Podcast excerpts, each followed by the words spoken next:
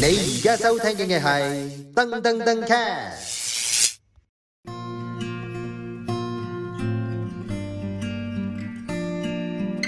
Hello，歡迎翻到嚟《人類適宜飛行》第四季嘅第三集啊！我係阿長， Hello，我係 Nick。咁咧我哋呢一季嘅節目就講係一啲運動主題嘅旅行啦。上一集咧我哋就講咗三個海外馬拉松啊，都係一個六大馬拉松嘅其中三個。今次咧我哋就講下，跟住剩翻嗰三隻啦，就喺美國噶喎。係啦，上集講咗三個就分別兩個喺歐洲，一個喺亞洲啦。係咁剩翻嗰三個咧都係喺美國嘅，分別就喺 New York 啦、Chicago 同埋喺 Boston 嘅。咁呢三個咧，因為離香港真係好遠啊，動輒係講緊十六個鐘頭機咧，所以咧冇乜嘢咧我都唔會飛到咁遠，除咗就係完成我呢個六大馬拉松嘅 journey 啦。係你係分三次去噶啦，都係。係啊，係分三次去年時㗎。間。用咗三年嘅時間，因為 Boston 係喺四月啦，咁 Chicago 係喺九月啦，跟住嗯誒 New York 係喺十一月嘅，咁我又即係又未去有錢到可以唔使撈咁樣喺嗰邊旅居半年至一年啦，咁所以都焗住係分三年去，嗯，係啦，三個唔同嘅嘅嘅嘅年份去咯。咁誒、一美國嚟講咧，其實誒、報名嗰方面其實都難嘅，咁但係就坦白講，係冇冇誒 London 或者冇東京咁難，咁亦都係係都係上翻自己個官網嗰度個報名嘅啫。咁我哋各自有自己個 requirement 啦，譬如你跑得夠快咧，你都可以去到直接去到唔使抽籤嘅。咁但係如果你話冇一個特別嘅成績，純粹係誒、呃純粹係參加嘅啫，咁你都係用誒、報名。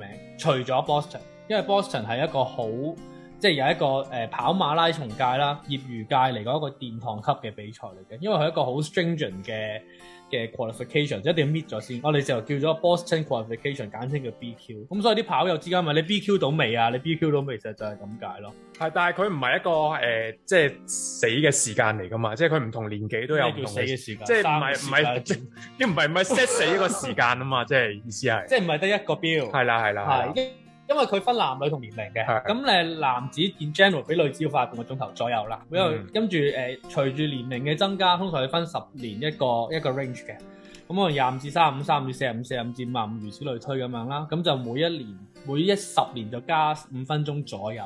係咁但係誒、呃因為隨住越嚟越多人跑啦，亦都越嚟越快嘅關係咧，嗰、個標其實每一年都係慢慢推進緊嘅。係咁同埋你就算達到某一個標，譬如 save for 三，我嗰陣時嗰年係三個鐘頭零五分，咁、嗯我個達標時間可能係三個鐘頭零四分五啊九秒，咁理論上你係有資格去報名，係，但係你未必一定有。因為如果多人報嘅話，就會俾快啲嗰啲入咗先嗯啦冇。錯啦，因為佢每一個 range 佢都排住隊，譬如有一百個人，一百個位，但係有三百個都達到標喎，咁我只能夠俾最快嗰一百個，係係即係嗰個 range 入邊最快嗰一百個達標。係而佢最特別一樣嘢咧，就係佢真係好階級觀念好重嘅，因為佢個 bid number 咧，即係一個號碼簿咧，就係、你嗰個時間達標時間嗰個排名啦。哦，咁即係你見到嗰個人個 number 細過你，就知佢係快過你噶啦。冇錯，越細越快。哇，好驚喎我呢嗰件事。年我第一次咧係好有趣，一六年去嘅，而我個 bid number 係一六一六，哦，即係我嗰次喺一個大概三萬幾人嘅跑步比賽入邊跑，誒、大概嗰個 qualification 嗰個時間係千幾左右啦。 OK 都好勁啦，咁都係前嗰句唔係好勁咯。第 二年第二次去去過兩次嘅，第二次就去到三位數字啦。 OK OK 係 OK，啦，咁佢除咗個號碼簿好階級觀念之外咧，佢起步都好階級觀念嘅。咁好明顯都會佢係分跟住咗四個唔同嘅 time zone 出發啦，每個 time zone 有八個區啦，咁而每一個區都係跟住嗰個排名，跟嗯住你一個 qualification time 去做。係。咁即係譬如，如果如果我想去啦，即係唔好理咩開唔開關嗰啲嘢啦，我呢度三個尾嘅年紀係即係十 free 都係基本噶啦。如果要因入為到唔使嘅話咁高嘅，好似係不過你要穩陣啲，梗係越快越好啦。係啊因為我而家已經脱離咗呢個好耐啦，所以我而家已經唔知道個標去到咩地步啦。 ，OK 係，但係 BQ 的確係係一個跑手一個好特別嘅一個身份象徵咯，所以好多人都會去啦。尤其係經過，因為誒呃 Boston 去佢試過恐襲啊嘛，咁恐襲完之後咧，即係喺個終點度有炸彈襲擊啦，咁係嗯真係炸傷甚至炸死咗好多嘅選手同埋啲觀眾啦。咁誒，呃佢、之後佢繼續舉辦咧，冇冇屈服喺呢個嘅恐怖勢力之下咧，咁係變咗呢個比賽多咗一重嘅意義，就唔係淨係跑步啦。所以我有個誒、呃 We Run Stronger 就有個咁嘅意思咯，嗯。係啦。咁同埋 Boston 係我覺得係好值得去嘅，因為 Boston 同 Boston Marathon 呢、個呢樣嘢係變咗誒、呃不可分割嘅嘢。你嗰個禮拜 Race Week 咧，你係 feel 到成個 city 係個氣氛係唔同咗嘅。大家都準備緊嗰、個嗰件事啊係你任何一個地方你都會見到關於馬拉松嘅事，而成個城市都係炮手嚟。啊。咁咁如果我我參加咁多馬拉松咧，嗰、個氣氛最旺盛咧，其實就係 Boston。啊，因為佢之前會有啲嘅 pasta party 啦，會有啲嘅誒分享啦等等啦。咁我好笑嘅，佢有個 pasta party 就係比賽前一兩日，咁佢 group 埋一齊，咁佢誒俾啲意粉你食咁樣啦，跟住就混埋其他台咁樣，即係好似誒、呃自助餐咁樣。啊係咁我就有啲其他外籍人士係參加啦，有啲阿叔阿婆咁樣嘅。跟住佢話俾佢聽，我參加咗 C Like 二十屆連續。 哇，每一年都會嚟跑呢個賽事嘅，而佢亦都有件風褸啦，嗰件 jacket，亦每一每一年嘅 Boston Marathon 佢都有自己嘅配色，嗯咁佢就用嗰隻配色嚟製作一件風褸，咁佢風褸就係 Adidas 出嘅，咁基本上啲人就好似草咁樣咧，每一年都會買，哦係啦、因為嗰着住嗰件風褸，跟住完咗之後攬住個牌就周圍行咧，就變咗身份嘅象徵。係啊，就算係完咗之後搭飛機走，我見到機場大把人都孭住嗰個牌。嗯嗰啲 security 啊，或者嗰啲 immigration 嗰啲 staff 咧，係會對你致敬咯。 係啊 OK 喎，係啊，係啊，所以 Boston 係真係有一個特別嘅嘅嘅意義咯，同埋真係好值得去。雖然條路其實唔好跑，係點解咧？因為好多上落車，誒唔係佢係一條直路由啊，佢特別嘅地方就係由西向東一個直線嘅方向嘅。咁我哋係遠離咗 Boston 市中心啦。佢朝頭早就坐啲咧美國咪見到電影嗰啲黃色嗰啲巴士嘅。係啊係啊，就倒塌咁早啦，四點鐘開始坐嗰架巴士去一個離開四十幾公里遠嘅一個軍營。係開始。咁你喺軍營嘅草地度咧，就等兩個鐘左右啦，就等到你嗰個真係開始嘅時候咧，你就嗰個軍營跑翻去 Boston 嘅市中心啦，哦係、一條直路嚟。但係沿途亦都係好多人 cheers 嘅。而去到二十公里咧，男士有福啦，點解咧？係因為嗰個係一個女子學校、女子大學 嘅嘅咁就好嘅多好多靚女會走出嚟冇錯， cheers 啊，甚至係有 free hug 同埋 free kiss，甚至有裸 Free 女 kiss，裸女即係喺全度，裸嘅嗰啲。誒、呃至少裸上身咯。 OK，係我好專心，我唔會特別睇其他。我知心無我知旁騖 我想我想，咁但係一去到二十公里 咧，嗰、個就係一個重點嘅位置，好多男男跑手都好開心去去、啊去接受歡迎，夾到歡迎。我咁嗰啲血運行得好差喎，會即係去咗第二度我唔知你講咩，喎。啊，繼續咯，我唔明嗰啲血梗係喺啲 muscle 嗰度噶啦，係係係，再可以去邊咧？邊？唔知啊，唔知你又問。講啦，繼續 啦。 哇，煩啊！ 但係 Boston 咧嗰、個 marathon 咧嗰、個誒、呃、問題就係佢啲天氣其實變化好大，一年會好熱啦，熱到三十幾度，一年可以凍凍到得翻四度。我第二次去嘅時候咧，係真係得誒零度至四度左好右凍，但係仲要打緊八號風球咁大嘅風，同埋落緊黑雨咁大嘅雨。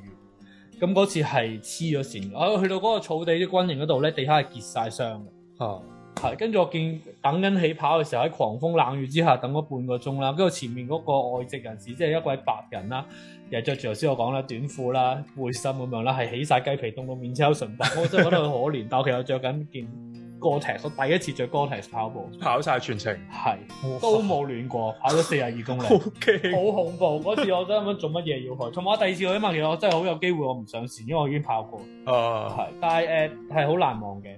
係咁誒、呃 Boston 啦，咁 Chicago、New York 都係誒喺東岸嘅兩個六大馬拉松之一。咁佢嘅各自有各自嘅特色啦。咁 New York 嘅特色就係佢去晒五個 borough，即係 New York City 五個唔同嘅區啦，分別就係 Queens 啊、Bronx 啦、Manhattan 啊。嗯，等等啦，咁啊佢就所以有好多橋跑嘅，係咁誒就喺 Central Park 嗰度完，即係成日喺美國電影嗰度會見到嘅 Central Park。係係啦，咁都幾特別嘅一個經歷嚟嘅， OK。係啦。仲有咁誒、Chicago 就比較平啦，都係一個比較快嘅經歷。咁但係我就對 Chicago 冇乜印象，但係因為飛得咁遠咧，我去三次美國咧，都會去唔同嘅地方旅行嘅。嗯，係啦，試過去咗墨西哥啦，原來墨西哥係好近同埋好好玩嘅。咁所以咧，大家如果去開美國跑馬拉松咧，記得去埋中美洲甚至南美洲去旅行。哦，係啊，係啊，真係真係要，佢都飛到咁遠咯，係啊，橫掂都飛咗十六個鐘，唔爭在嗰幾個鐘嗬。。好想去嘛，墨西哥我一路都好想去。係啊，墨西哥就係嗰次佢跑完呢個 Boston，跟住自己孭住個背囊去嘅，因為嗰度係一個人哦去， OK，但係一個人去有啲傷感嘅，所以點解咧？有咩好傷感咧？我成日都一個人去旅行㗎。唔係一個人跑馬拉松係好悶嘅，即係你跑完都冇人同你 share。咁都係嘅。係啊，咁但係我覺得誒、呃但係因為嗰陣時我為咗完成啊嘛，咁所以其實嗰、個、呃、完咗之後就自己再去旅行咯。咁但係個 OK 個過程都幾開心嘅。不過美國跑馬拉松有一個好注意嘅地方啦，除咗要攞 visa 之外咧，就係、時差嘅問題。哦，係因為要適應個時差啦，留翻幾日可能啱早少嗯啱少一個去對啊，即係比歐洲更加嚴重咯。佢直頭一個十二個鐘啊，所以如果你即係譬如禮拜日跑嘅話，你最好禮拜最遲禮拜三四好到。嗯，俾啲時間自己適應咗個時差先啦。係啦，因為你會好痛苦嘅。係咁第二咧就係食嘢啦，食嘢美國唔係好多嘢食嘅咩？即係大大份咁樣啱晒你啦。誒、第一大大份我都唔算，我都想大大份我都唔係第二咧就係、咧，因為我哋跑馬拉松嘅人咧，中意 carbo loading 嘅，即係話我哋通常喺要食好多 carbohydrate 碳水化合物啦，例如飯啊、麵啊、誒、粉啊等等嘅嘢啦。咁啊，日本係一個 carbo loading 嘅王國嚟嘅，因為啲嘢又好食啦，又多又飯啊多啦。飯面，係啦，咁咪日本跑馬拉松真係好正嘅係，但係美國係好差嘅喺 carbo loading 方面。淨係可以食 pizza，我真係用我喺自 Chicago 嗰次係真係用 pizza 嚟做 carbo loading，係好難受辛苦，好嘅滯喎，係咁食 pizza，係啊，即係佢當然都會有中菜館嘅，但係你知好又難食食噶啦，嘛，又亦貴，又好貴，好食嘅就好貴啦。嗯係咁、咯我啲好窮嘅，咁所以就冇乜錢你食啲好窮貴。我又冇好似你咁去海外旅行揾食，黐我自己俾錢去海外旅行㗎，大佬。 我唔係好似你咁樣去揾食㗎。喂，其中一樣嘢 sponsor 啫，你去又唔使錢，跟住就話咧我好中意咁樣。我真係中意啊！有人 sponsor 我做啲我中意嘅嘢，唔梗係好咩啦，有人俾錢去，梗係中意 啦，我都中意啦，但我姓冇。Anyway，咁總總之就係嗰句誒、呃食嘢嗰方面係要難搞啲嘅，因為美國啲嘢比較油啦，同埋好大件。最個嗯早餐你都 feel 到美國即即咁大碟噶嘛。係啊係係我係，想話點食咁啊？講喺美國個個都咁大份啦、你話我大份去到嗰度好似小朋友咁樣啊？係啊！ 你嗰陣好瘦添，係因為跑步嘅時候好瘦。所以誒、呃美國嘅馬拉松係難搞啲嘅，就係、嗰樣嘢咯。但係佢個好處就係佢個氣氛係都唔同嘅，可以即係即係經歷下到。歐洲又唔同啦，咁啊日本亦都唔同嘅。嗯，咁咁但另外一個唔同就係佢哋用 miles 咯。哦係係，佢係咪沿途嗰啲牌都係講 miles 㗎？誒、miles 牌就一定有，基本上誒四廿二公里即係二十六 miles 係啊啦，六點二 miles 咁樣啦。嗯咁我一定有 miles 牌，逐個 miles 計嘅。好啲嗰啲就會有五公里、十公里嘅牌咯。嗯有，啲再 pro 啲嗰啲就兩樣都有嘅。哦 OK，係啊，但係 miles 基本上係一定嘅，因為佢哋中意用 miles 呢個單位。咁對於香港人慣咗用公里呢個英即係美誒、呃或者國際做進位嘅話，就難少少適應。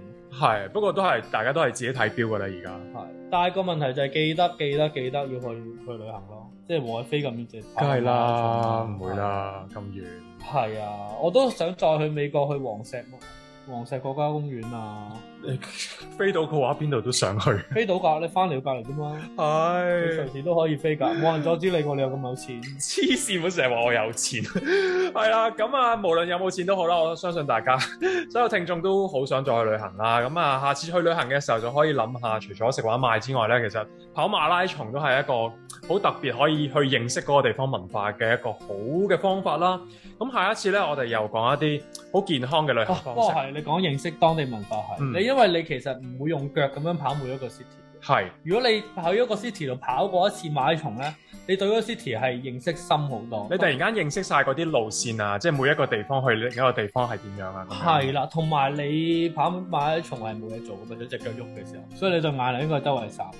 咁所以其實係真係幾好去認識一個城市嘅一個方法啦。咁又未必一定去六大，六大當然係有唔同嘅嘅體驗啦。但係其實全世界好多好多好多好正嘅馬拉松嘅。咁我覺得用馬拉松嚟去旅行咧，都係幾好嘅方法。就好似吳哥窟馬拉松，我都好想去㗎。 我聽到都覺得熱啊，但係凌晨四點出發。好啦，咁啊，我哋下一集都係講一啲用對腳去旅行嘅方式啊。我哋下一集咧會帶大家去日本行山，下集再見。拜拜。你而家收聽嘅係噔噔噔 c a